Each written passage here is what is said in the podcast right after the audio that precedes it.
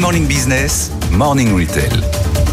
Et c'est un événement pour les Champs-Élysées. Le flagship de la durée va rouvrir ses portes après des mois de travaux. Eva Jaco s'est rendue bien sûr à l'ouverture. Nous sommes devant l'adresse mythique de la maison La Durée qui vient tout juste d'être rénovée et ce à quelques mois des Jeux Olympiques. L'objectif attirer un maximum de touristes, asseoir son positionnement à l'international et renouer avec sa clientèle locale. C'est ce qu'on va découvrir.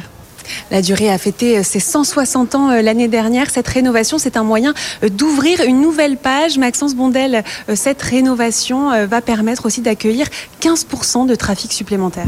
15% de trafic supplémentaire justifié déjà par les Champs-Élysées, mais aussi parce que dans quelques mois, nous allons accueillir les Jeux Olympiques. Donc pour ce faire, on s'est agrandi. Désormais, nous avons une maison qui dépasse les 1000 mètres carrés d'exploitation. Nous avons également créé de nouvelles expériences avec un espace café, une boutique, un restaurant, euh, une cooking class où vous pourrez prendre des cours de pâtisserie, euh, un bar à dessert et bien évidemment un lieu événementiel parce que nous allons avoir et accueillir de nombreux groupes qui souhaiteront profiter euh, d'un emplacement unique sur les Champs-Élysées. Alors Maxence, vous nous parliez de nouvelles expériences. Là, on se trouve devant le coffee shop. C'est un moyen aussi de renouer avec les Parisiens, de retrouver cette affluence de la clientèle locale. Oui, nous avons deux typologies de clients. Nous avons la chance d'accueillir en majorité des clients touristiques, mais aussi des clients parisiens qui sont attachés à notre marque. Et donc, nous avons réfléchi à un nouvel espace qui leur permet de venir prendre leur café, leur thé ou déguster des boissons gourmandes et ensuite de repartir soit à leur bureau, soit à leur domicile et d'en profiter chez eux. Ça représente combien de pourcents la clientèle euh, parisienne? La clientèle parisienne représente entre 25 et 30% et nous sommes convaincus que nous pouvons attirer encore plus de clients parisiens.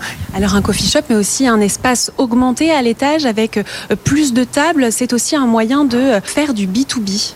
C'est également un moyen de faire du B2B parce que nous avons une demande événementielle euh, sur les Champs-Élysées, parce que nous le savons, à Paris, nous manquons d'espace et de lieux de rencontre. Et donc, ce qui nous permet désormais de pouvoir privatiser tout ou partie des Champs-Élysées si une entreprise, un événement personnel, se le, demande, nous pouvons tout à fait nous adapter parce que nous avons repensé les Champs-Élysées pour les accueillir. À l'étage, on retrouve un espace de restauration agrandi avec une salle supplémentaire et puis ce bar à dessert euh, qui permet euh, de déguster des créations euh, faites en direct devant vous, des créations du chef Julien Alvarez et puis à partir de mi-février, l'atelier 75, une masterclass qui permettra d'apprendre à faire ces desserts iconiques. La rue Royale fera aussi l'objet d'un rafraîchissement tout comme l'adresse de Covent Garden à Londres ou celle de Soho à New York.